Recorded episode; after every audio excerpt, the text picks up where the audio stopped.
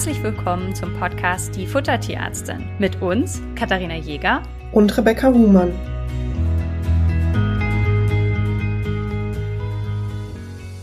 Herzlich willkommen zu dieser anderen Folge. Ihr wisst, mir ist es ganz wichtig, dass wir in diesem Podcast Ernährungsthemen aufbereiten. Ich auch firmenunabhängig berate und da immer das ähm, euch erkläre, was, was am besten ist und dass man die beste Lösung für euch und euer Tier findet. Es ist aber so, dass in manchen Fällen auch eigene Produkte, die ich entwickelt habe, von großem Vorteil sind. Und deswegen möchte ich an dieser Stelle einmal kurz darauf hinweisen, dass es in der heutigen Folge um ein Präparat geht, was ich mit Jesse gemeinsam entwickelt habe. Das heißt, ich will jetzt nicht sagen, es wird eine Dauerwerbesendung, sondern wir setzen uns auch mit ganz kritischen Fragen auseinander, die wir in der Community gesammelt haben und ähm, erklären euch, wann und wie ihr das Produkt einsetzen könnt. Aber das Interesse war ganz groß, deswegen machen wir diese Podcast-Folge, weil ich das Medium Podcast dafür liebe, dass man ganz ausführlich alles erklären kann. Dafür haben wir uns die Zeit genommen. Ähm, aber dass ihr wisst, heute geht es einfach um eins meiner Produkte. Das ist mir wichtig, das am Anfang, oder unserer Produkte, das ist mir wichtig, das am Anfang einmal klarzustellen.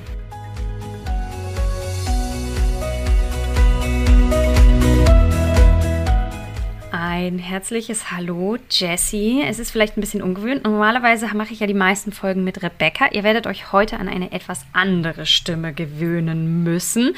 Und genau wie Rebecca habe ich Jessie bei Instagram kennengelernt. Ich finde das ja total cool, dass man sich da so vernetzen kann. Ihren Instagram-Account werde ich euch natürlich auch verlinken. Und ähm, ja, Jessie steht für, für Wissenschaft, für Hunde und äh, das Ganze in Kombi hat sie ähm, zu ihrer Aufgabe gemacht. Und ähm, in ihrer Instagram-Story und in dem ganzen Feed äh, taucht immer wieder das Thema Gelenke auf. Und irgendwie haben wir zueinander gefunden und das Thema hat uns nicht wieder losgelassen. Und heute sitzen wir hier. Herzlich willkommen. Schön, dass du da bist.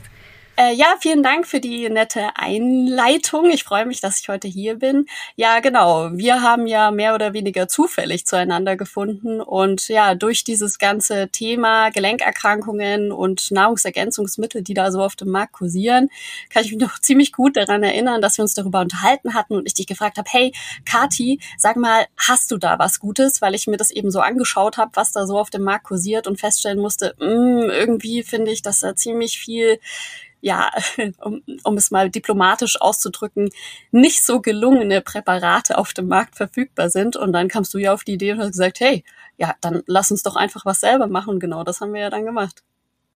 Genau, also nur, dass ihr das mal wisst. Also das Problem ist bei Gelenkzusätzen, also ähm, vielleicht, vielleicht lass uns mal ganz kurz vorne anfangen. Es ist natürlich, das Thema Gelenkserkrankungen sind, ist wahnsinnig emotional, weil wir hängen natürlich alle an unseren Hunden und ich kenne das selber. Lemon äh, läuft manchmal nicht ganz rund, dann wird es mir immer so ein bisschen schwer und ich denke so, oh, die Arme, ich würde ihr gerne irgendwie helfen, ich würde sie gerne unterstützen, weil man halt einfach sein Tier so ein bisschen leiden sieht. Und das ist natürlich ein bisschen schwierig, weil man sich halt irgendwo auch hilflos fühlt. Und es ist, glaube ich, menschlich, dass man was tun will. Und ich glaube, es wird wenig so viel angefragt in der Ernährungsberatung, so, ja, kann ich jetzt bei den Gelenksachen noch was tun? Oder mein Hund äh, hat ein bisschen Arthrose oder irgendwie äh, was auch immer. Und da ist natürlich der Wunsch, irgendwas zu tun, wahnsinnig groß. Und dann werde ich natürlich immer gefragt, ja, welches Präparat könnt ihr denn nehmen oder kann ich denn nehmen? Und dann ist es, könnt ihr es euch so vorstellen, dass die Leute mir dann die Präparate schicken, die sie sich herausgesucht haben. Das heißt, ich werde mit den verschiedensten Präparaten konfrontiert und da sind dann so Sachen, zum Beispiel ist in manchen Präparaten eine Seealge mit drin. Seealge ist eine Quelle für Jod. Das bedeutet, da hättet ihr dann eine massive Jodüberversorgung, wenn ihr das einfach nur zusätzlich zu der Basisfütterung gibt. Dann hat man in einigen Präparaten Flohsamschalen mit drin oder Bierhefe. Versteht mich nicht falsch, Bierhefe schmeckt gut, natürlich wird es ein bisschen besser gefressen, ist aber natürlich vom Grundstoff günstiger, als wenn ich jetzt andere äh, Stoffe damit reintue. Und dann stimmt manchmal das Preis-Leistungs-Verhältnis nicht. Und ganz, ganz wichtig, auf ganz vielen Präparaten ist die Konzentration gar nicht angegeben. Das heißt, ich weiß gar nicht, ob das dem entspricht, was Studien gerade aktuell ist. Und Studien, das ist ja dein Thema. Du bist ja Wissenschaftlerin oder wie würdest du dich vorstellen? Würdest du sagen, schon Wissenschaftlerin, kann ich schon so sagen, oder? Ja, ich würde, ich würde schon sagen, ich bin Wissenschaftlerin für Hundefragen. So würde ich, so, so stelle ich mich immer vor. Ähm, also ich komme ja aus der Wissenschaft, ich komme aus der Forschung, habe selbst jahrelang Forschung betrieben. Das heißt halt auch, ich weiß, wie solche Studien überhaupt generiert werden. Ich weiß, was dahinter steckt und ich kann das dadurch eben auch ganz gut beurteilen, wie gut ist jetzt vielleicht eine Studie, wie gut ist das Studiendesign, wie groß ist die Aussagekraft dahinter auch. Ne? Das sind ja alles solche solche Themen, wenn man da jetzt keine Erfahrung mit hat, ist es auch wirklich, wirklich mühselig und macht auch nicht immer so viel Spaß, muss man auch einfach mal ehrlicherweise sagen. Und das ist eben etwas, was ich, was ich den Menschen ja abnehme und eben auf, auf dieser Weise dafür sorgen möchte, dass auch ja, der ein oder andere Mythos auch so ein bisschen aus der Welt geschafft wird. Ja? Und ja, das mache ich wirklich mit sehr großer Leidenschaft. Und ähm, ja, in Bezug auf das Gelenkthema kommt es eben auch einigen Leuten zugute weil ähm, ja es mir eben auch darum geht, dem Ganzen so ein bisschen auch ja vielleicht auch die Magie zu nehmen zum einen, ja, also auch zu sagen, hey Leute, das ist alles kein kein Wundermittel, also das ist ja auch so ein Punkt, ne, was da teilweise für Versprechungen in Werbeaussagen getroffen wird, so nach dem Motto, ja, gib gib meinem Hund das Pulver oder das Leckerli und danach läuft der wieder rund wie ein junger Hund. Also da muss man sich ja auch wirklich dessen Bewusstsein, dass das Ganze natürlich Grenzen hat. Ja, wir haben hier Möglichkeiten und es ist natürlich wunderbar, wenn wir diese Möglichkeiten so gut es geht ausschöpfen. Ich meine, gerade du, Kathi, wirst ja bestätigen, dass die Ernährung ja doch einen wirklich großen Einfluss darauf haben kann, auf die Gesundheit unserer Tiere. Aber wir haben halt auch Grenzen und das ist mir halt auch ganz wichtig und das war mir auch von Anfang an ganz wichtig, wenn wir so ein Produkt machen, dass wir da eben auch keine falschen Versprechungen machen, dass es eben alles seriös ist und bleibt und dass wir das vermitteln, was es halt mit mitunter kann, aber auch äh, keine falschen Versprechungen machen. Völlig richtig, denn ihr müsst euch vorstellen, wenn ein Tier humpelt, ist das ein Symptom, aber keine Diagnose. Das bedeutet, der erste Weg geht immer zur haustierärztlichen Praxis oder vielleicht sogar gleich zum orthopädisch spezialisierten Kollegen oder Kollegin dann wird eine Diagnose und eine Abklärung gemacht. Denn äh, es ist einfach nicht damit getan, wenn ich weiß, mein Hund humpelt und ich schmeiße jetzt irgendwelche Nahrungsergänzungsmittel dazu und denke, das wird schon, weil es kann ja sein, dass zum Beispiel ein Humpeln durch einen chirurgischen Eingriff verbessert werden kann oder man auch durch Physiotherapie nochmal was machen kann. Das bedeutet, für mich ist immer der erste Schritt Diagnose, Abklärung. Ihr müsst wissen, warum das Tier humpelt. Einfach nur zu sagen, ist mir egal, warum das Tier humpelt.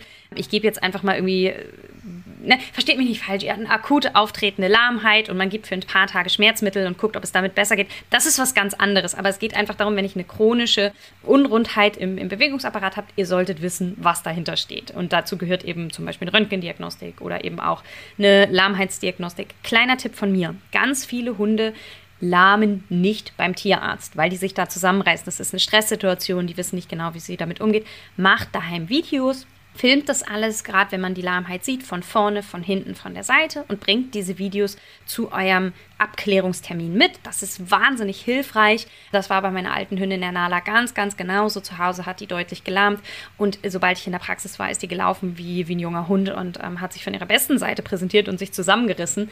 Das war natürlich nicht hilfreich. Deswegen haben die Videos da sehr geholfen. Das zweite ist natürlich, dass ich mit Physiotherapie, mit Muskelaufbau einfach unterstützen kann und sollte. Ne? Also auch da sind wir in der Tiermedizin mittlerweile wahnsinnig weit und haben schöne Optionen.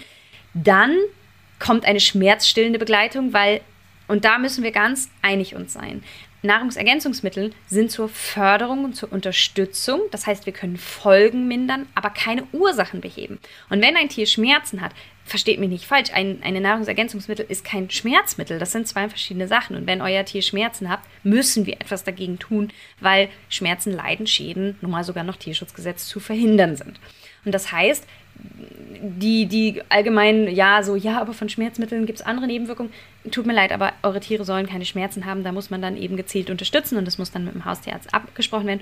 Und wenn das alles geklärt ist, kann ich natürlich mir Nahrungsergänzungsmittel zur Förderung nutzen und das Ganze on top setzen, wie so eine kleine Kirsche auf die äh, Sahnetorte.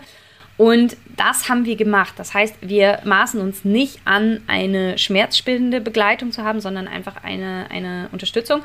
Jetzt habe ich schon wieder ganz viel geredet. Du hast mal im Vorgespräch zu mir gesagt, du hast ganz, ganz viele Studien ge gelesen und ne, auch ausgewertet und wir haben uns ja auch einige nochmal angeschaut. Kannst du eine klare Aussage treffen, ob du findest, Nahrungsergänzungsmittel sind sinnvoll oder was, was haben die Studien dir offenbart? Mhm.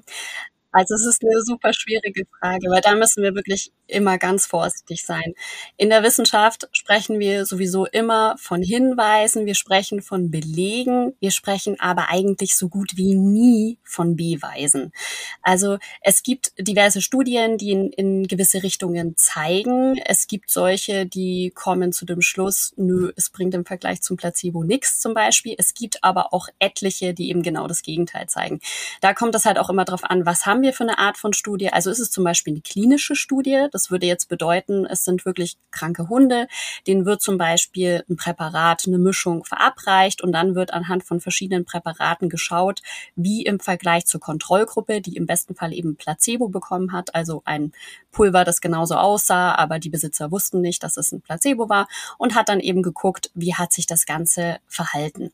Das ist erstmal das eine. Dann haben wir auch noch ähm, ja, verschiedene Zellkulturversuche. Die sind deswegen super, super wichtig und ein super Hinweis, weil wir damit eben auch zelluläre Prozesse nachvollziehen können, die wir ja so einfach nicht abbilden können. Das heißt, da wird zum Beispiel mal, werden Knorpelzellen entnommen.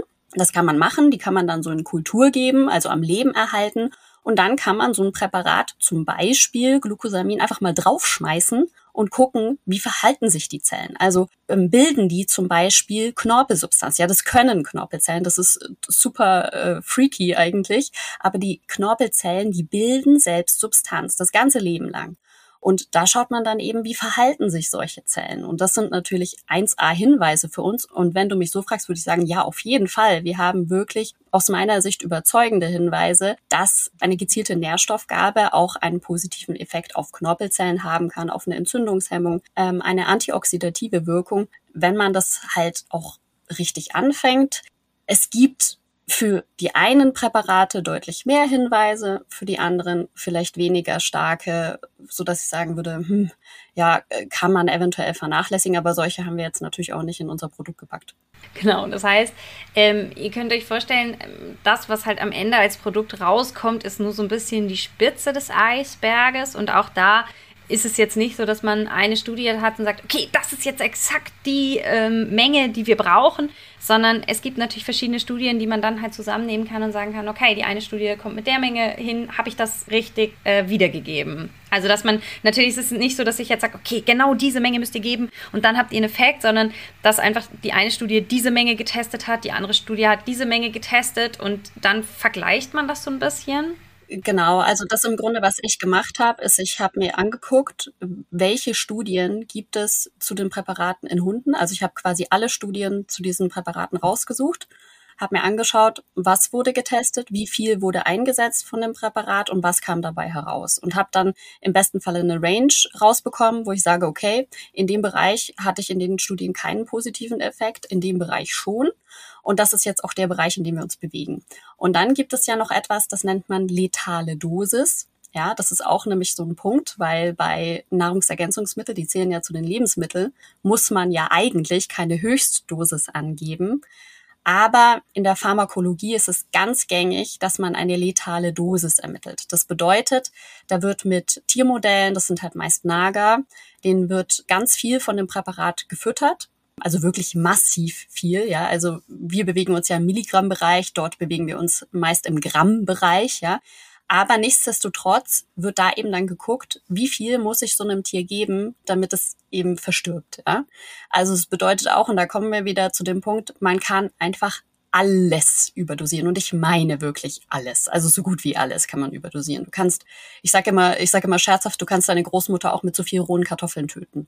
Ja, also es ist du oder zu viel Wasser, ja, kann ja auch von zu viel Wasser sterben theoretisch. Und das ist eben immer so ein Punkt, wo ich mir denke, finde ich halt schon auch verantwortungsvoll, wenn man sagt, okay, pass auf, also das hier ist jetzt so eine maximale Grenze mehr ist jetzt wahrscheinlich, also ein bisschen mehr wird jetzt deinem Hund wahrscheinlich nicht massiv schaden, aber es gibt eben auch Obergrenzen und äh, ja, und wenn man die weiß, dann kann man sich natürlich davon fernhalten und dann ist alles fein.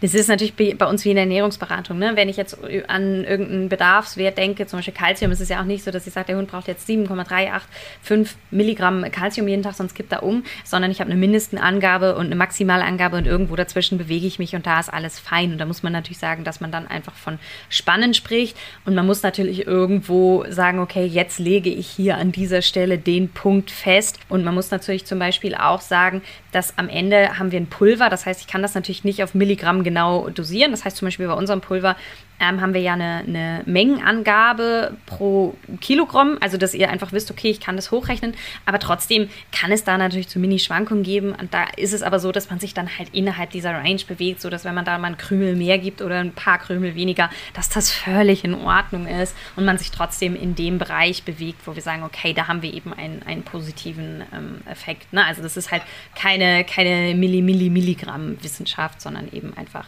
eine Range ja, von bis. Absolut. Also ich sage auch immer, der beste Plan ist, ist wertlos, wenn man, wenn das so kompliziert wird, dass man das nicht umsetzen kann. Ne?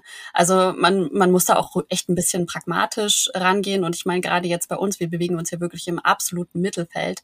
Das heißt, es ist jetzt auch wirklich nicht dramatisch, wenn man da jetzt ein bisschen, bisschen mehr geben möchte, kann man das machen. Ja, also würde ich auch so sehen. Und dazu kommt ja auch noch, dass jeder Hund ja anders ist. Ne? Jeder hat ja irgendwie andere körperliche Voraussetzungen. Die Biochemie ist ja bei jedem ein bisschen anders und so. Also es ist äh, sehe ich absolut genauso. Wir haben viel über Studien gesprochen und das ist ja das, womit du dich auch viel beschäftigst. Das ist ja ein großer Teil von Wissenschaft, eben auch Studien zu lesen, die andere erstellt haben, Studien selbst zu erstellen und so weiter und so fort. Ich gestehe ganz ehrlich, ich muss natürlich beruflich manchmal Studien lesen. Ich muss mich natürlich auch auf dem aktuellen Stand halten bin da aber echt nicht so begeisterungsfähig. Also ich mache es, wenn es sein muss. Und ähm, Rebecca und ich diskutieren da auch immer mal, wenn neue Sachen kommen. Aber es ist halt jetzt nicht so, dass ich in meiner Freizeit mich hinsetzen würde und ähm, Studien liest. Es soll ja aber Menschen geben, die das tun. Wir werden an dieser Stelle jetzt nicht viel, viel weiter auf diese Studiengeschichte eingehen, weil ich glaube, es gibt auch viele Leute, die da so sind wie ich. Aber es mag auch welche geben, die ganz, ganz tief rein wollen. Das heißt, dafür werden wir euch so ein paar in den Show Notes verlinken. Und Jesse, du hast im Vorgespräch zu mir gesagt, du hast irgendwie 600 Studien dir angeschaut, alleine für das Thema Gelenke. Das heißt, das ist ja auch ein wahnsinnig großer Umfassen. Und ich spoiler jetzt mal, du hast ja auch einen Kurs erstellt, weil du gesagt hast, naja, es ist zwar nett, dass ich das alles für mich gelesen habe, aber jetzt willst du ja auch anderen irgendwie daran teilhaben lassen. Das ist ja für Leute, die ganz tief eintauchen wollen und irgendwie es ganz genau wissen wollen. Was genau machst du denn in deinem Kurs noch? Also wo ist jetzt der Unterschied zwischen, hey, ich gebe einfach nur mal das Präparat und äh, ich möchte es alles wissen, ich möchte alles verstehen? Ja, finde ich eine vollberechtigte Frage auch. Weil klar, jetzt reden wir über das, über dieses Pulver und sagen, ja, das ist auf Basis von wissenschaftlichen Studien entstanden und warum sollte ich mir denn dann jetzt überhaupt noch die Mühe machen, mit da wirklich tiefer einzusteigen? Und ich würde sagen, erstens, das ist auf jeden Fall eine Typfrage. Ne? Also ja, wenn man wenn man so ein Typ ist und sagt, nö, eigentlich möchte ich mich damit echt nicht tiefergehender befassen. Ich möchte ein Präparat haben, von dem ich das Gefühl habe, dass es seriös ist, ähm, auf das ich vertrauen kann dann würde ich sagen, dann ist der Kurs auch nichts für dich. Also muss ich auch einfach ganz klar so sagen, ja, dann, dann ist der vielleicht nichts für dich. Wenn du aber sagst, du, du möchtest das schon tiefergehender verstehen, du möchtest verstehen, was dahinter steckt und du möchtest eben auch in Zukunft auf verschiedene Situationen deinen Hund betreffend reagieren können, dann würde ich sagen, macht es durchaus Sinn. Denn was halt so ein Pulver absolut nicht abdecken kann, ist ja erstens, wo steht dein Hund gerade? Ne? Wo könnte die Reise vielleicht noch hingehen? Also alles über den Ist-Zustand deines Hundes. Ähm, ich gebe dir mal ein Beispiel. Nehmen wir mal an, du hast einen Hund mit der Diagnose HD jetzt zum Beispiel, aber dein Hund hat gar keine Symptome, also hat keine Schmerzzeichen, hat noch keine Arthrose, alles fein. Dann wird dein Ziel wahrscheinlich darin bestehen, deinem Hund irgendwas zu geben, was sich positiv auf die Knorpelzellen eventuell auswirken kann und die Zellen zur Produktion von Substanz anregen kann, damit eben dieser Knorpel nicht weiter abgebaut wird. Alles fein.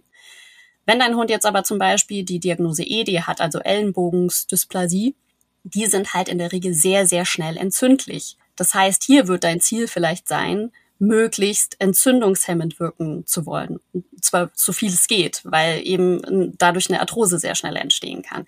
Das heißt, wir haben hier in diesem Beispiel zwei Hunde mit zwei verschiedenen Ist-Zuständen und zwei verschiedenen Zielen. Und vor allem letzteres wirst du halt mit dem Präparat jetzt hier nicht abdecken können. Das ist ähm, nicht wahnsinnig, kein wahnsinnig effektiver Entzündungshemmer, sondern das richtet sich eher auf eine präventive Wirkung auch hier haben wir nicht alles ausgeschöpft, also da wären theoretisch auch noch andere Präparate denkbar.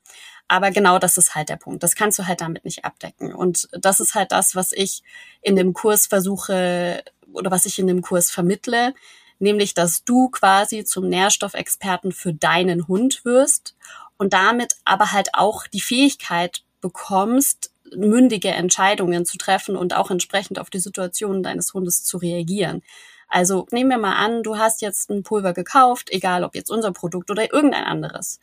Und die Wirkung, die du dir davon versprochen hast, die ist auch vielleicht tatsächlich genauso eingetreten. Und irgendwann dann aber auf einmal nicht mehr. So, dann ist ja jetzt die Frage, was machst du jetzt? Äh, gut, Dosierung kannst du vielleicht anheben, aber wie viel kannst du denn da jetzt mehr geben, ohne dass du dir irgendwie Gedanken machen musst? Oder macht es überhaupt Sinn? Ja, für die einen Produkte macht es durchaus Sinn, weil man weiß, dass die Dosis abhängig sind, bei anderen zum Beispiel nicht. Da wird mehr nicht mehr Effekt geben und lauter solche Sachen. Also das ist jetzt, ich glaube, so, so wird ein bisschen klar, dass das wirklich ein extrem komplexes Thema ist, dass ich eben so gut es geht stark vereinfacht habe, also dass es auch wirklich praktikabel ist. Das heißt, all das, was ich jetzt hier so ein bisschen, bisschen erzähle, habe ich äh, stark vereinfacht. Es gibt zum Beispiel auch eine Symbolik, also ne, ähm, welche Präparate sind eher entzündungshemmend, wofür gibt es mehr Belege, welche Präparate wirken eher ähm, auf die Knorpelzellen positiv und so weiter und so fort. Das ist eben das, was man in dem Kurs vermittelt bekommt. Okay, ich danke dir für diesen Einblick. Na, also das heißt, das ist halt auch, dass ich liebe das Medium Podcast und wahrscheinlich könnte man alleine über das Thema Gelenke also einen eigenen Podcast machen und ich glaube, dass das hier einfach den Rahmen sprengen würde und ich versuche gerade so ein bisschen einen Mittelweg zu finden zwischen wir geben euch einen Teil von den ganzen Informationen, versuchen es aber auch nicht zu nerdy, und das meine ich jetzt gar nicht negativ an dieser Stelle, äh, zu machen, so dass, dass ihr auch noch gut folgen könnt. Und deswegen halt hier klar der Hinweis, jeder ist da unterschiedlich, wie tiefer reinsteigen will. Das heißt, um das zusammenzufassen, Jesse und ich haben viel Arbeit investiert, um halt ein Produkt zu entwickeln, weil einfach wir den Bedarf gesehen haben. Zu einfach, weil der Wunsch von Leuten groß ist, was zu geben. Und ich dann immer so war, ja, hm, ich weiß jetzt gar nicht, ob das Präparat gut ist. Wie sind denn da die, die Mengenangaben? und so. Dann habe ich gesagt, hey, lass es uns einfach selber machen einfach ist es dann meistens doch nicht. Das hat jetzt gut sechs, sieben Monate gedauert, bis wir dann das Präparat auch hatten. Also das ist jetzt nicht so, dass man sich entscheidet, ich möchte gerne mal ein Präparat haben und zack, habe ich eins. Aber umso glücklicher bin ich, dass wir das Ganze jetzt haben. Jesse, es ist ja, also ich habe ja schon Mineralfutter entwickelt, das heißt, es war ja nicht mein erstes Produkt, was ich entwickelt habe. Lass uns doch mal vielleicht so einen ganz kleinen Blick hinter die Kulissen werfen. Wie war das jetzt für dich, dass du ein Präparat hast? Es steht ja sogar dein Name drauf. Ähm, wie war das für dich, dass du jetzt was entwickelt hast oder da mitgewirkt hast? So was man, was haptisch ist, was man anfassen kann. Ja, ist schon crazy, vor allem, weil ich mich ja eigentlich in einem Bereich bewege oder auch vorher immer bewegt habe, wo man zwar vorab irgendwie dazu beigetragen hat, also durch Forschung, ne, aber ich habe jetzt nie, ich bin quasi nie an den Punkt gekommen, dass das, was ich tatsächlich an Arbeit investiert habe, auch in einem physischen Produkt geendet hat. Also es ist schon schon cool, auch muss ich wirklich sagen. Und äh, ich habe auch in meinem ähm, Bekanntenkreis, also auch unter meinen Wissenschaftlerfreundinnen, die Hunde haben, die haben sich auch alle sehr drüber gefreut. Da ist, ja, super. Äh, die geben das jetzt auch alle ihrem Hund. und ja, ich dem Floki natürlich auch. Äh, also die predigen nicht, warte mal, wie heißt es, predigen Wasser und trinken Wein oder wie war das? Sondern das ist natürlich auch was, was ich meinem eigenen Hund geben möchte. Also ganz klar. Ich habe mich sehr gefreut. Und jetzt ist es so, dass natürlich zu so einem Präparat auch immer noch mal ein paar Fragen auftauchen. Und deswegen hatten wir bei Instagram natürlich auch mal so gefragt, hey, habt ihr Fragen zu dem Produkt? Was wollt ihr wissen? Was interessiert euch? Weil ich muss gestehen, wenn man so ein Produkt entwickelt, man ist irgendwann in so einem Tummel und sieht nicht mehr so rechts und links. Und für einen sind dann halt so bestimmte Sachen einfach super offensichtlich, aber für euch vielleicht nicht. Und deswegen haben wir ja gefragt. Und dann lasst uns doch einfach mal die, die Fragen durchgehen. Und zwar die allererste war, sind die Bestandteile tierischen Ursprungs und gibt es vegane Alternativen? Also es ist so, es ist sehr, sehr schwierig, da überhaupt vegane Produkte auf den Markt zu bringen. Die meisten Produkte sind tierischen Ursprungs. Das bedeutet meist aus, wenn es um Gelenke geht, Knorpel, Sehnen, äh, Bänder von Tieren. Und äh, das ist auch in diesem Fall so bei den meisten Präparaten. Wenn du jetzt auf ein rein veganes Produkt setzen möchtest, Hyaluron ist meist tatsächlich vegan. Das ähm, wird häufig aus Biofermentation von äh, Mikroorganismen hergestellt. Das sind modifizierte Mikroorganismen, die ganz viel Hyaluron haben. das ist einfach günstiger. Deswegen ist meist äh, Hyaluron aus Biofermentation und damit auch vegan. Bei den anderen Bestandteilen sind es in aller Regel tierische Produkte. Bei manchen geht's gar nicht anders. Bei Glucosamin gibt's meines Wissens auch die Möglichkeit, das aus Biofermentation herzustellen, aber das wird eigentlich nicht gemacht. Also ich habe noch kein Produkt gesehen, wo das derart deklariert war. Ja, leider. Genau, also bei uns ähm, haben wir halt eben auch Produkte vom Schwein verwendet. Was, ja, also es ist halt die Frage, wo, wo man das herbekommen kann und es ist halt dementsprechend auch, auch sinnvoll. Natürlich, Kollagen ist, ist immer tierisch und ja, da hast du völlig, völlig recht, dem ist gar nichts hinzuzufügen. Ähm, das heißt, nein, es ist nicht vegan, das hast du sehr gut erklärt. Und zwar, ich hätte gar nicht damit gerechnet, die nächste Frage, extrem viele Katzenleute kamen und haben gesagt, warum gibt es das nicht für Katzen? Kann ich das auch für meine Katze nehmen? Und wie gesagt, das ist so ein bisschen das so total offensichtlich. Warum haben wir es nicht gleich auch für Katzen gemacht? Man ist da manchmal so ein bisschen im Tunnel. Das mag daran liegen, dass Jessie halt Wissenschaftlerin für Hunde ist und wir uns dann auf das Thema Hunde so konzentriert haben. Und das war überhaupt keine böse Absicht. Die gute Nachricht ist, ihr könnt es genauso für eure Katzen nehmen. Ich habe da die ähm, Dosierung nochmal nachgerechnet. Das sind dann einfach 20 Milligramm pro Kilogramm Körpergewicht Katze. Also 20 Milligramm von dem, von dem Pulver. Das heißt, wenn ihr ähm, eine 5 Kilo Katze habt, dann habt ihr 1 Gramm pro ganze Katze. Und das ist das, was wir vorhin gesagt haben. Ähm, wenn ihr da jetzt dann 4 Gramm oder äh, 5,5 Gramm für die 5 Kilo Katze nimmt, ist das völlig in Ordnung. Aber dass ihr einen Richtwert habt, das heißt, gute Nachricht, ihr könnt es auch für Katzen hernehmen. Ja, ich würde vorschlagen, wir packen die Dosierung einfach noch mit auf die Webseite, dann kann man sich das da auch anschauen und das ist gut. Und was jetzt ganz spannend ist, ich glaube, wenn Leute an Gelenkserkrankungen, Nahrungsergänzungsmittel denken, dann denken die meisten als aller, aller, allererstes an die Grünlippmuschel. Und das ergibt ja auch Sinn, die kann man ja auch verwenden. Und da gibt es ja auch ähm, positive äh, ja, Studien. Warum haben wir es nicht gemacht? Mhm. Also die Grünlippmuschel hat schon durchaus ihre Daseinsberechtigung. Ähm, allerdings ist es halt einfach ein komplettes Naturprodukt. Das heißt, in den meisten Fällen wird ja die Grünlippmuschel als Ganzes pulverisiert und gefriergetrocknet. Und das Problem dabei ist, dass es halt aber dadurch extrem Schwankungen unterliegt. Also auch in der Zusammensetzung. Eine Grünlippmuschel ist nie gleich zusammengesetzt. Das heißt, selbst wenn ich einen Hersteller habe, mit dem ich bin nicht zufrieden, ich bestelle dort dieses Pulver und äh, drei Monate später oder sechs Monate später, wenn meine Dose leer ist, bestelle ich mir das wieder, dann ist, habe ich aber trotzdem ein ganz anderes Produkt. Das liegt daran, dass die Grünlippmuschel sich durch Filterung ernährt. Das heißt, es hängt davon ab, wie ist das Nährstoffangebot im Meer ja. Ähm, dann Sonneneinstrahlung. Welche Jahreszeit haben wir? Wie warm ist die Wassertemperatur? All das hat eben Auswirkungen darauf, wie die Grünlippmuschel zusammengesetzt ist. Und deswegen haben wir gesagt, nee, also da müssten wir dann auch irgendwie zu viel rumrechnen. Auch ja, was den Anteil an Glucosamin, Chondroitin und Omega-3 angeht, ist jetzt auch nicht ganz ideal. Deswegen haben wir gesagt, nee, also es macht für uns einfach nicht so viel Sinn. Kann man trotzdem machen, aber für uns war das ähm, eine bessere Alternative, die Bestandteile einzeln zu nehmen. Genau, und das ist nämlich das Spannende, denn es ist natürlich nicht das Grünlippmuschelpulver als Gesamtes, was jetzt die Wirkung macht, sondern die enthaltenen Wirkstoffe oder die enthaltenen Bestandteile. Und das hast du eben in so einem kleinen Nebensatz schon völlig richtig gesagt, ist Glucosamin und Chondroitin und die kann man isoliert geben und ganz gezielt einsetzen. Das heißt, wir nutzen den Effekt der Grünlippmuschel ohne die Grünlippmuschel zu verwenden. Und man muss mal dazu sagen, auch ein Naturprodukt kann natürlich von einem Tier mal nicht vertragen werden. Und da muss man sagen, dass aufbereitete Reinsubstanzen in der Regel auch von Tieren, die empfindlich sind, besser vertragen werden. Und damit können wir das Produkt einer, also im Endeffekt, weil ich meine, ihr müsst euch überlegen, ein empfindliches Tier kann das Reinsubstanzen fressen, aber ein unempfindliches Tier kann beides fressen. Und dann ist es natürlich sinnvoll, die für die empfindlicheren Tiere Variante zu, zu nehmen. Und insofern schlagen wir da mehrere Fliegen mit einer Klappe und wir können dann die Glucosaminochondroitin-Menge ähm, so ein bisschen besser dosieren. Und wir wollen auch, wir haben ja jetzt schon ein paar auch von den Dosen verkauft, uns ist es natürlich auch wichtig, uns Feedback einzuholen. Das heißt, wir wollen in einer gewissen Zeit auch Fragebögen rumschicken. Das ist dann so der kleine Aufruf an euch, da auch mitzumachen und irgendwie das Ganze so ein bisschen mitzugestalten. Wenn wir da jetzt einfach zum Beispiel in den Zutatenliste Grünlippmuschelpulver mit reingemacht hätten, aber gar nicht wissen, wie hoch ist der Glucosamin- oder Chondroitingehalt in dem von uns verwendeten Grünlippmuschelpulver, dann haben wir ja überhaupt keine Aussagekraft. Und so können wir das Ganze besser steuern und haben einen, ja, auch einen viel besseren ähm, Einblick. Das heißt aber im Umkehrschluss, und das war im Endeffekt auch die Frage, soll ich Grünlippmuschel jetzt zusätzlich zu eurem Produkt geben? Nein, dadurch, dass wir die, also kannst du machen, das ist jetzt, da wird wahrscheinlich auch nicht so viel passieren, aber es ist einfach dann rausgeschmissenes Geld, ehrlich gesagt, weil bei uns die grüne Muschel schon enthalten ist. Und es scheint auch, Jesse, du hast eben schon so ein bisschen mit dem Kopf gezuckt, das habt ihr jetzt alle nicht gesehen, äh, Kumulationswirkungen zu geben. Das heißt, du wärst gar nicht so dafür, dass man das jetzt alles noch zusätzlich gibt, oder? Also es gibt, es gibt auch noch Bestandteile, um das jetzt ähm, nicht, nicht unter den Tisch fallen zu lassen, der grüne Buschel, die wir jetzt hier nicht abgedeckt haben, ja, Omega-3-Fettsäuren zum Beispiel. Aber habe ich ja eben auch schon gesagt, was den Anteil angeht, äh, würde ich das halt auch eher anders machen, aber okay.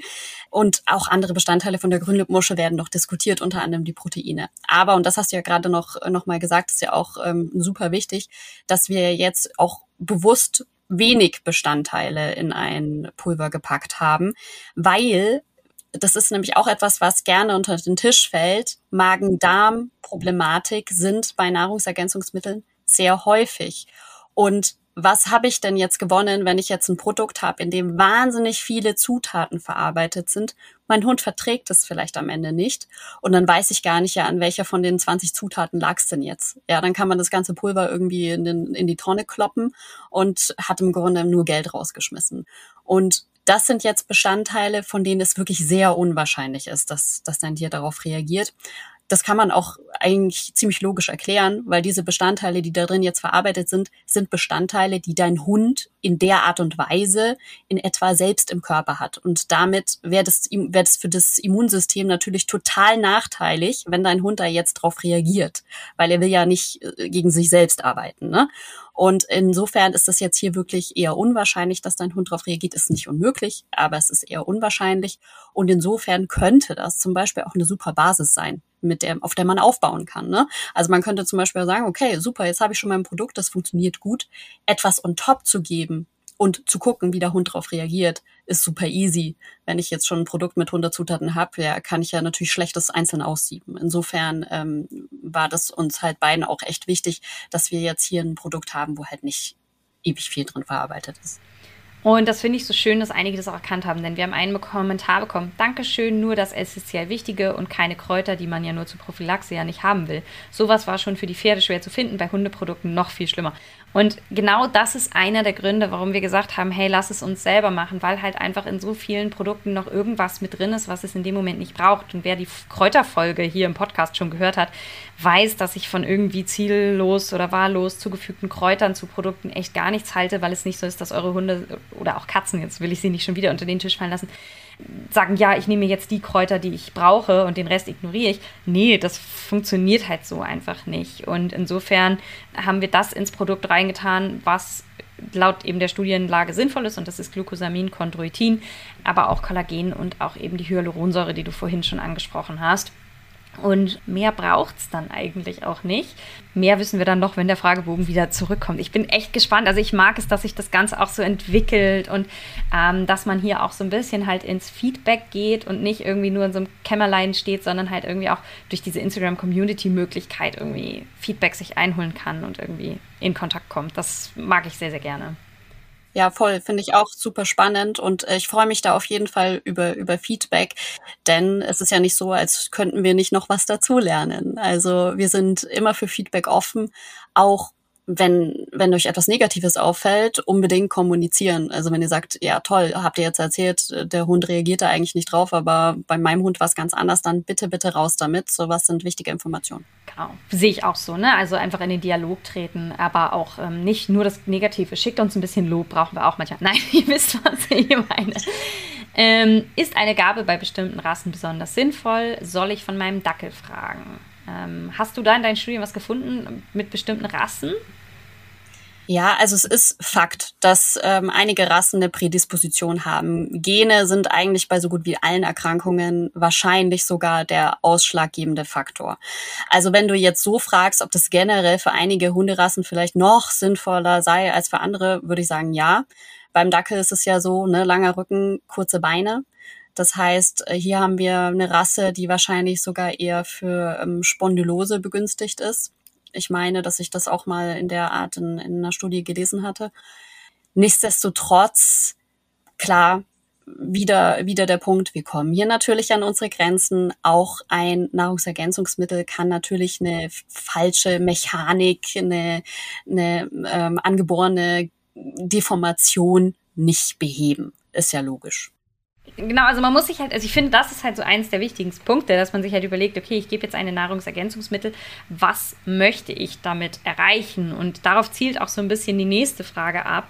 Kommt da noch ein Produkt, was Entzündungs- und Schmerzlinderung abzielt? Denn wir haben euch vorhin gesagt, dass wir eine Nahrungsergänzung haben, die eine Unterstützung der Knorpelgesundheit macht, aber wir dem Ergebnis helfen, aber nicht die Ursache bekämpfen können und halt auch nicht, also man spricht dann halt eher von einer pro protektiven Wirkung, also eher eine beschützende Wirkung.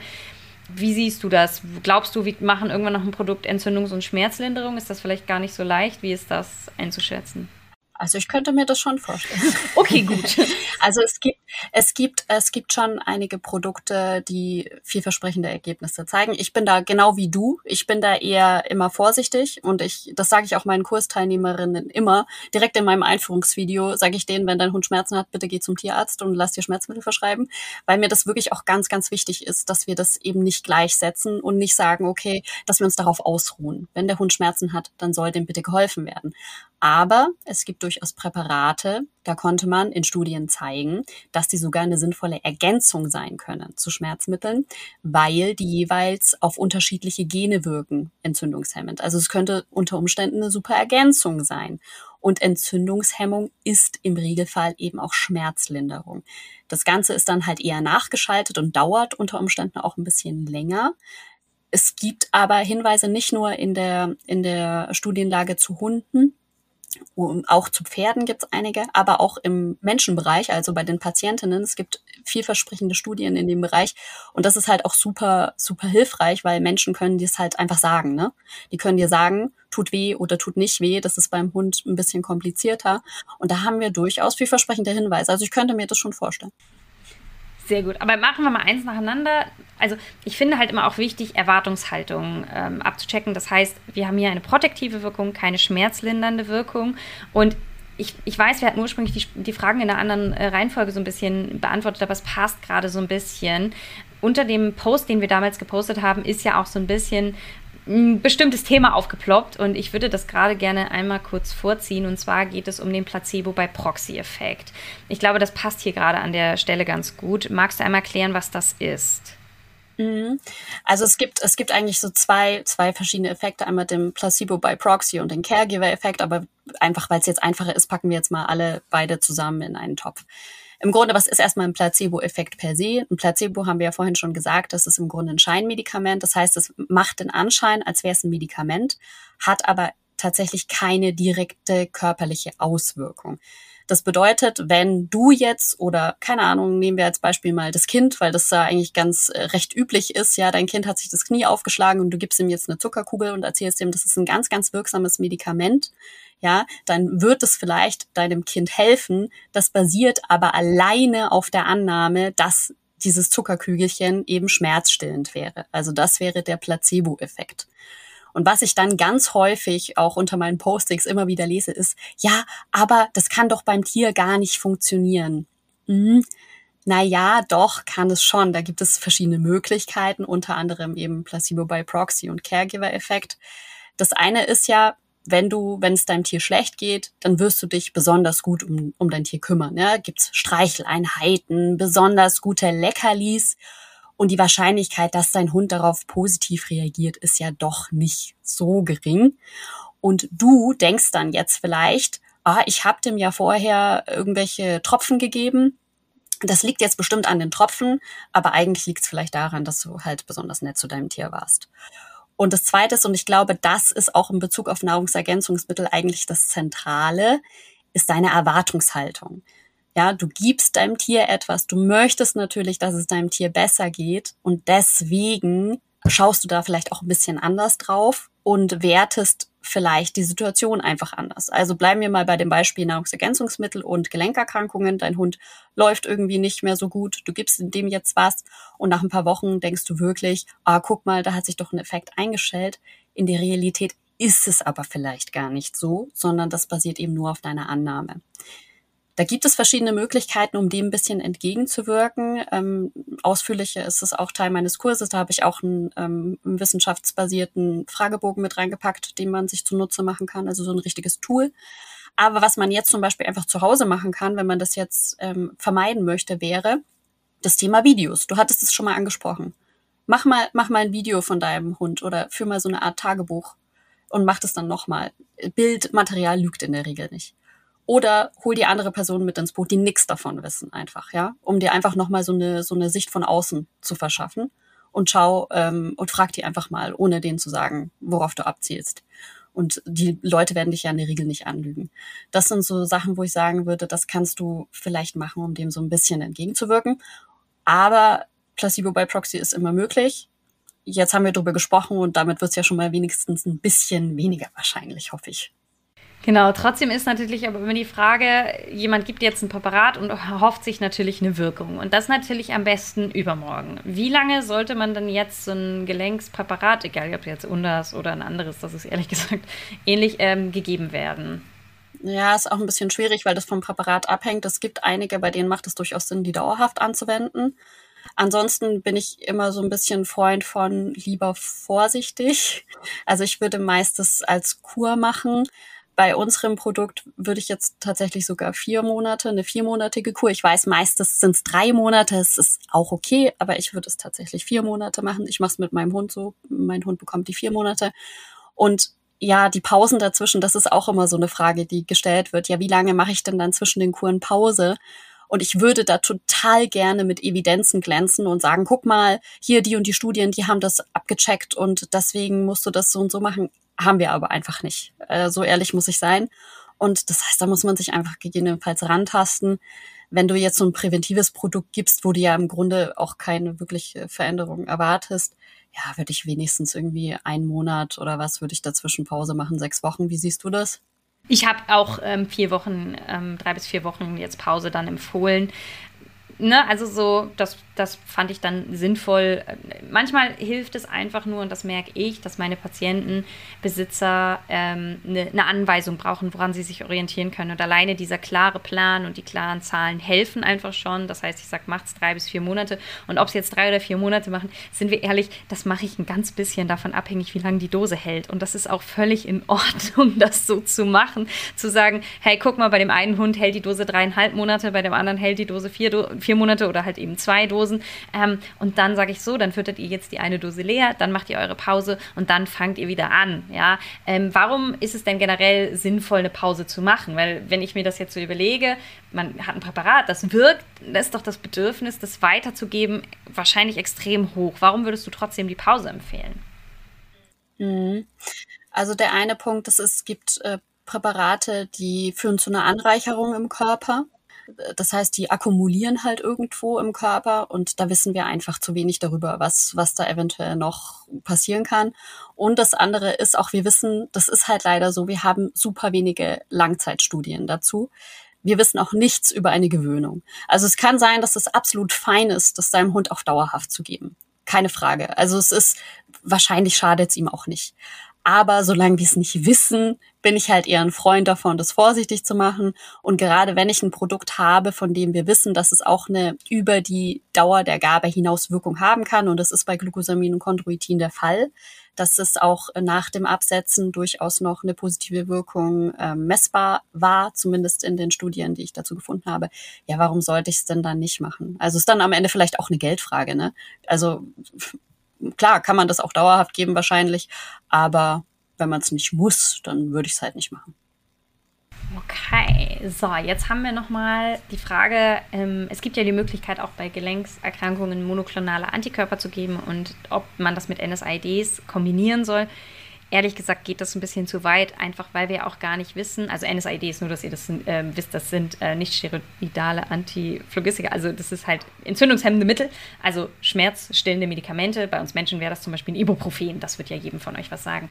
Und da ist jetzt die Frage, soll man das kombinieren? Das hängt davon ab, wie viel Schmerzen euer Tier hat und wie das ist. Sprecht das bitte deswegen mit jemandem ab, der das Tier untersucht hat, ja, und es gesehen hat, weil ich liebe meine digitale Ernährungsberatung und ich die, liebe diese Möglichkeit der digitalen Tiermedizin. Aber ich kann nicht beurteilen über einen Computer, wie viel Schmerzen euer Tier hat. Und dementsprechend werde ich die Finger davon lassen, euch Empfehlungen für schmerzstillende Medikamente zu machen. Macht das mit Leuten, die euer Tier untersucht haben. Die können mit euch die Dosierung absprechen. Die können das alles ganz anders machen. Ja, ich habe euch eben gesagt, macht Videos. Das ist mir auch klar. Aber bitte gebt das jemandem, der das komplette klinische Bild gesehen hat, der das Tier sich angeschaut hat, sich die Befunde angeschaut hat und die Videos und mit euch gesprochen hat. Nur dann kann man aus meiner Sicht effektiv eine schmerzstillende Medikamentation planen. Und insofern äh, Leute, da kann ich euch gar keinen pauschalen Rat geben. Ja, es ist äh, gut, dass ihr über sowas nachdenkt und dass ihr da so differenziert unterwegs seid und euren Tieren helfen wollt. Ja, also das, das ist wunderbar. Ähm, aber bitte besprecht das mit euren haustierärztlichen Praxen. Und dann gab es noch ein paar Fragen zu so Spondylose, Ulnerdysplasie und Fehlbildungen von Gelenken. Ich würde das jetzt hier einmal glaube, so ein bisschen zusammenfassen. Ist es sinnvoll, da ein Präparat wie unseres zusätzlich zu geben oder wäre das dann eher Geldverschwendung? Wie würdest du es einschätzen? Also ich würde sagen, unser Präparat ist wirklich so ein Basispräparat. Das ist äh, grundlegend jetzt erstmal nicht, nicht verkehrt. Aber ich darf da halt auch keine Wunder erwarten. Ne? Also gerade Ulner Dysplasie hast du, glaube ich, gesagt. Ne? Also kommen wir in Richtung ED, also wahrscheinlich sehr schnell entzündlich, Arthrose ja, also kann man nehmen. Wie gesagt, ich würde sagen, das ist eine gute Basis, um darauf aufzubauen. Aber ja, also ich würde das, wie gesagt, eher in die Präventionsschiene packen. Bei solchen Sachen gibt's meiner Ansicht nach einfach andere Präparate, die deutlich sinnvoller wären. Eine Sache ist mir an der Stelle wichtig. Ähm, ihr könnt eine Sache tun, in solchen Fällen und das ist auch über die Ernährung steuerbar und zwar dafür zu sorgen, dass diese Tiere idealgewichtig sind. Jedes Gramm zu viel ist Worst Case. Wir haben jetzt heute noch gar nicht über das Thema Gelenke gesprochen, aber wenn jemand einen übergewichtigen Hund hat und äh, der humpelt und dann sagt, ja, ich möchte jetzt ein Gelenkpräparat, ey Leute, dann wird es mir anders, weil dann werde ich echt sauer, weil das ist halt einfach irgendwie, weiß ich nicht, das, das hilft halt nicht, ja, also natürlich hilft es, aber es ist halt so, nee, das ist irgendwie nicht das Problem und ihr könnt euch nicht darauf ausruhen. Ja, also es ist kein Freifahrtschein, sonst zu machen, was ihr wollt, sondern ihr habt trotzdem in dem Moment eine Verantwortung. Ich verurteile niemanden, wenn euer Hund übergewichtig ist und Gelenkprobleme hat, aber ich verurteile euch, wenn ihr dann nichts dagegen tut. Weil das geht nicht. Und ich finde, das sind wir euren, unseren Tieren äh, schuldig. Und ich hatte auch letztens die Situation, da war ich hier bei mir in der Nähe unterwegs und meine Hunde sind relativ agil. Gut, hier eine ist acht Monate, die rennt natürlich wie eine Verrückte. Und dann war sie, ach, so schön, die toben ja so viel. Ich wünschte, mein Hund würde so viel toben. Und dann gucke ich runter, ist das so ein kleiner, fetter, also wirklich so doppelt so schwer, wie er sein sollte. Wo ich sage, liebe Leute, es ist nicht, ich liebe die Übergewichtsration. Meldet euch bei mir, bitte. Ich berechne euch das. Ich streiche euch die Leckerlis nicht raus. Ich lasse alles drin. Das, ähm, es, es verzicht, ihr verzichtet auf gar nichts. Ähm, und wie gesagt, wenn ihr bei mir zähneknirschend ankommt und sagt, du, Katharina, ich glaube, mein Hund ist ein bisschen was fett, dann sage ich, ja, okay, dann machen wir jetzt was. Weil in dem Moment, wo ihr zu mir kommt, ändert ihr was und packt es an. Und das ist das, was gefördert werden muss und wo ihr sagen könnt, hey, ihr seid, ihr seid so ehrlich mit euch selber, sozusagen so, mm, mein Hund ist vielleicht ein bisschen fett geworden, ich weiß gar nicht, wie das passiert ist. Ja, es passiert manchmal. So. Und das, darüber können wir jetzt über die Vergangenheit meckern, wie wir wollen. Aber wir können einfach überlegen, wie wir für die Zukunft das besser machen können. Und und deswegen hier nochmal ganz wichtig der Aufruf. Wir haben eine Gelenkunterstützung für euch vorbereitet und ich halte die für sehr sinnvoll und ich freue mich total auf alles, was mit der passiert und dass wir da jetzt ein Präparat haben, was wir euch an die Hand geben könnt, womit ihr eure Tiere unterstützen könnt und etwas Gutes tun könnt und das eben auch aufgrund der Reinsubstanzen für alle geeignet ist und wir da was, was, was Schönes haben. Aber es ersetzt nicht die Besuche beim Tierarzt und ihr müsst eure Tiere auf Idealgewicht bringen, wenn sie zu schwer sind weil auch damit verhindert ihr natürlich überhaupt erst Gelenkerkrankungen. Also, ne, das ist so. Und nicht nur Gelenkerkrankungen, Übergewicht ist ein Risikofaktor für diverse Erkrankungen, einschließlich Herz-Kreislauf-Probleme, auch Krebs. Also es, es, gibt, es gibt diverse Studien, die zeigen, dass Übergewicht eigentlich so gut wie, wie alle Erkrankungen begünstigt. Also wenn ihr auf das Idealgewicht eures Hundes achtet, dann macht ihr auf jeden Fall präventiv etwas. Und zwar eigentlich so, dass es fast nicht besser geht. Insofern sollte das auf jeden Fall ganz oben auf der To-Do-Liste stehen. Erstmal checken, ob der Hund vielleicht doch auch ein paar Kilo zu viel hat, weil man muss sich ja auch mal überlegen, wenn man sich das mal in Prozent überlegt, wie viel bei deinem Hund vielleicht nur in Anführungszeichen ein Kilo ist. Ne? Das ist halt was anderes, ob du jetzt einen 70 Kilogramm Hund hast, der ein Kilo zu viel hat, oder einen 10 Kilogramm Hund hast, der ein Kilo zu viel hat. Ne?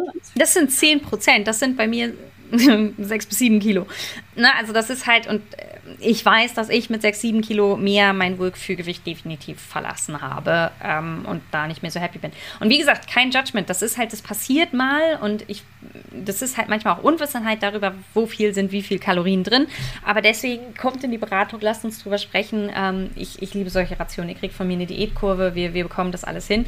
Jetzt bin ich aber ein bisschen abgeschweift. Das heißt, um das nochmal zusammenzufassen, wenn eure Tiere Gelenksfehlbildungen haben, ähm, schwere Gelenkveränderungen, eine Spondylose, dann könnt ihr diese Präparate immer unterstützend einsetzen, eben für diese drei bis vier Monate angesprochene Kur. Dann habt ihr eine sehr gute Unterstützung und könnt eure Tiere einfach, ja, könnt es ergänzen, aber es ersetzt eben nicht die Therapie des ursprünglichen Problems. Ich glaube, da sind wir jetzt genug drauf rumgeritten, ähm, dass das angekommen ist. Ansonsten habe ich hier nochmal so ein paar ausführliche Fragen. Ich glaube, aber ich habe die jetzt mal überflogen, da ist alles mit drin. Es kann natürlich aber sein, dass wir was übersehen haben. Ne, das äh, passiert immer mal. Das heißt, schreibt uns. Dann ähm, können wir darüber sprechen. Oder habe ich jetzt was übersehen? Fehlt dir noch was, was ich jetzt gar nicht angesprochen habe, was ich dir weggenommen habe, sozusagen? Ich überlege gerade, nö. Ich glaube, wir haben alles, alles Wichtige gesagt. Nö, ich glaube, es sind soweit alle Fragen aus, aus der Welt geschafft. Und ja, wie gesagt, also ähm, man kann uns ja auch immer erreichen. Auch über Instagram bin ich erreichbar. Also wenn da noch irgendwelche spezifischeren Fragen vorhanden wären, die jetzt hier nicht aufgeklärt wurden, dann könnt ihr mir sehr gerne schreiben. Ich danke dir, dass du dir die Zeit genommen hast, mit uns in dieses ähm, sehr komplex. Ihr seht ne? Also ich finde, das Thema ist wahnsinnig komplex und ähm, ich bin froh, dass ich, ich bin immer so ein lustiger, ich finde es immer so ein bisschen lustig. Ich bin immer so ein Typ, ich beschäftige mich gerne einmal damit, finde alles heraus, mache ein Präparat und ähm, weiß dann, ich habe was Gutes und kann mich so ein bisschen darauf verlassen und darauf zurückgreifen. Deswegen bin ich jetzt sehr, sehr, sehr froh, dass ich in Zukunft zu allen, die fragen, hey, hier mein Tier hat noch Gelenk, kann ich da noch was geben, dass ich jetzt einfach eine Lösung habe. Das mag ich sehr, sehr gerne, weil ähm, ich immer für Lösungen bin. Ähm, und deswegen freue ich mich ähm, sehr, dass ich das jetzt nutzen kann. Das ist doch was Schönes. Genau, probiert unser Produkt aus, gebt gerne Feedback. Wie gesagt, ich freue mich sehr, wenn ihr, wenn ihr uns auch mal ein Feedback da lasst, ob das dem entspricht, was ihr euch vorgestellt habt. Auch wenn ihr sagt, das und das hätte euch jetzt auch noch an Informationen gefehlt, vielleicht dann auf der Webseite oder so. Bitte, bitte gerne Feedback da lassen. Dann sind wir stets bemüht, das weiter zu optimieren. Ich danke euch und sage bis dahin. Ihr wünscht euch noch mehr Fakten zum Thema Ernährung für Hund und Katze? Schaut doch gerne bei Instagram bei uns vorbei, die Unterstrich Futtertierärztin.